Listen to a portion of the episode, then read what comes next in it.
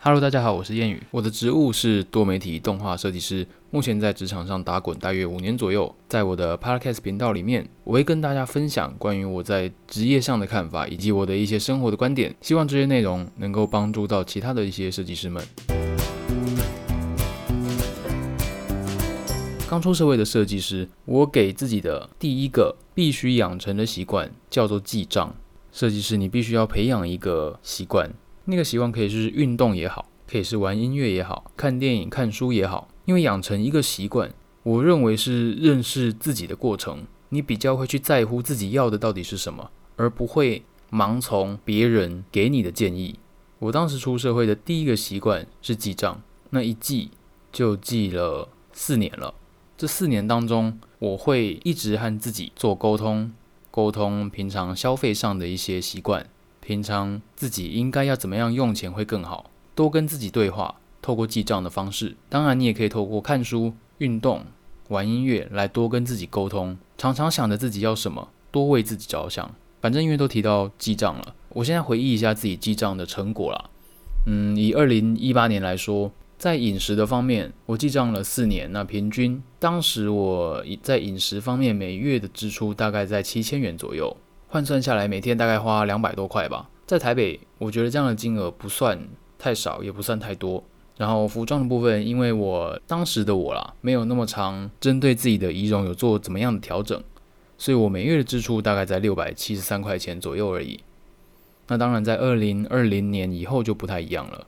二零二零年是一个对我来说是我的爆发元年。我的爆发元年指的是。我的泡娃元年指的是关于我在花钱这件事情上面有了不一样的看法，那这个也等之后再跟大家分享，就是关于我对于花钱态度的改变。二零二零年，好了，那当时的的一些记账的结果，譬如说交通九百多块，每个月的娱乐大概六七百元，杂志一千二，这些费用都是我当时记下来的成果。这些成果也让我知道我每个月的开销在哪里，让我更清楚自己。哪边太多了，哪边太少，可以做一些调配。那我觉得养成一个记账的习惯，对一个设计师来说也是好事。当然，记账的习惯不只是对设计师有好事啦。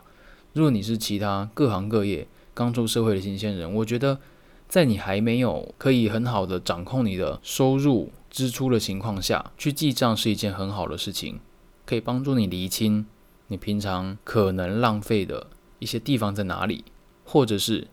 你应该要再想办法提升多少的收入，去达到你想要过好的生活。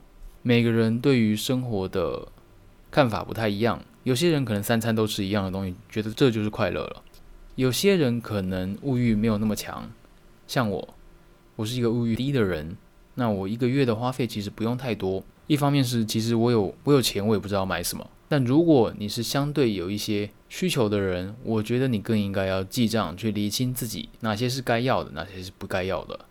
虽然说台湾不那么重视设计，但我认为其实身为设计人在台湾能够活得不差啦。如果你是一个刚出社会，然后薪水大概在二十七到三十 K 左右，那我的建议是先好好的记账吧，先了解一下自己的习惯，或者养成自己一些规律的活动，去认识自己吧。当然了，我自己个人觉得最实际的还是去记账了。总之，先学好自己该学的，先把自己可以拷贝的对象好好的拷贝他身上一切的经验。当你自己的经验越来越多了以后，你才有更多的筹码去谈你想要的东西。好了，今天就分享到这里了，那我们下一次再见喽，拜拜。